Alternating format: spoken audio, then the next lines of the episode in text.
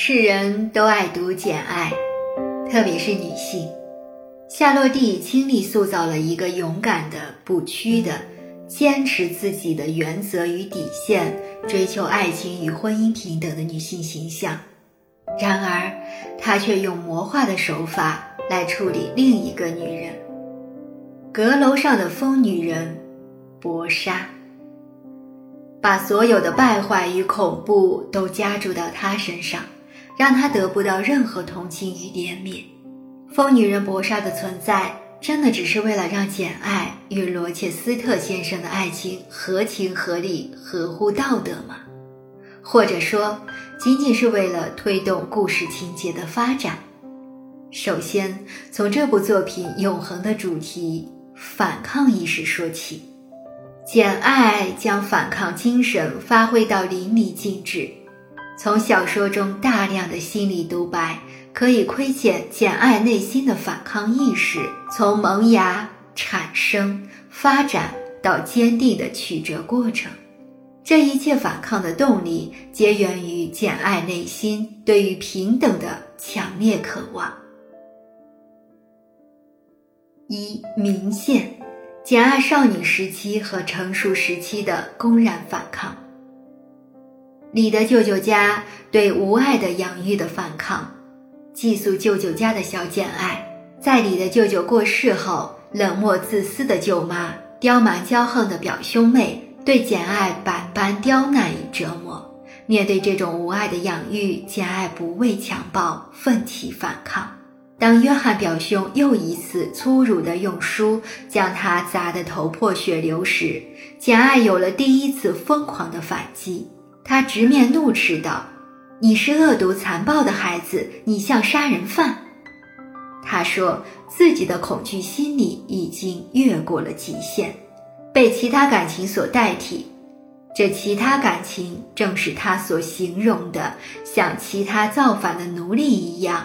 我横下一条心，决计不顾一切了疯狂，不顾一切的疯狂反抗后果。是让他关进了带有恐怖意味的红房子，但从某种程度上讲，简爱的第一次反抗取得了胜利。一个令人同情、怜悯和初见不凡气质的人物形象跃然纸上。离家前夕，舅妈在布罗克赫斯先生面前对他进行刻毒的奚落与重伤，深深地刺痛了简爱。简爱再次反抗。我非讲不可，我被践踏的够了，我必须反抗。可是怎么反抗呢？我有什么能量来回击对手呢？我振作精神，直截了当地发动了进攻。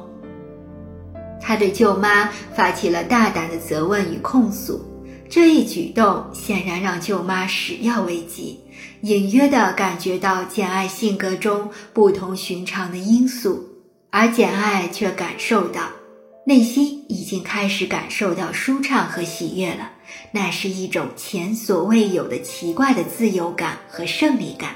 无形的束缚似乎已经冲破，我争得了始料未及的自由。简爱初尝了反抗争来的自由心情，同样也有了自己是个孤独的胜利者的落寞感受。简爱幼小的心灵就这样受到了一次比一次更深的伤害，反抗带来的喜悦与痛苦，促使他对现实有了更多的思考和认识。罗沃的寄宿学校对虚伪的信仰和无爱的教育的反抗，在罗沃的寄宿学校的生活更加残忍，校长是个冷酷无情的伪君子，对学生们冷嘲热讽。狠毒的打骂，夏洛蒂无情地撕去了貌似道德的虚伪的宗教信仰者和伪教育者的虚假面具，反抗精神深入的发展。他对遭受惩罚的海伦说：“我要是换了你，我就讨厌他，我就会反抗。他要是用教鞭打我，我就会从他手里夺过来，当着他的面把他折断。”面对无缘无故的打骂，简爱与海伦的思想是不一样的。简爱从骨子里就有一种不卑不亢、桀骜不驯的反抗精神，所以他敢反抗。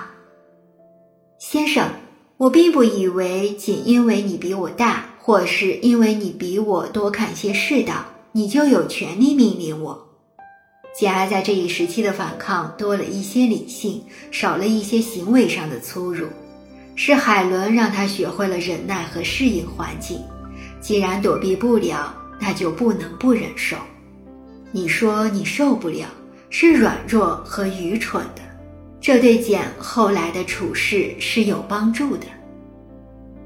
生命太短促，不能用来记仇续恨，这可能也是后来简爱会原谅李德太太的原因吧。桑菲尔德庄园对无原则的爱的反抗，简深爱罗切斯特。但深爱之余，他仍保持着清醒的头脑。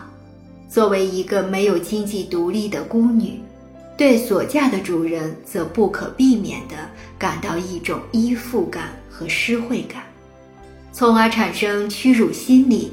能与他的爱情观相符的，能得以与罗切斯特平等的，只有他的心。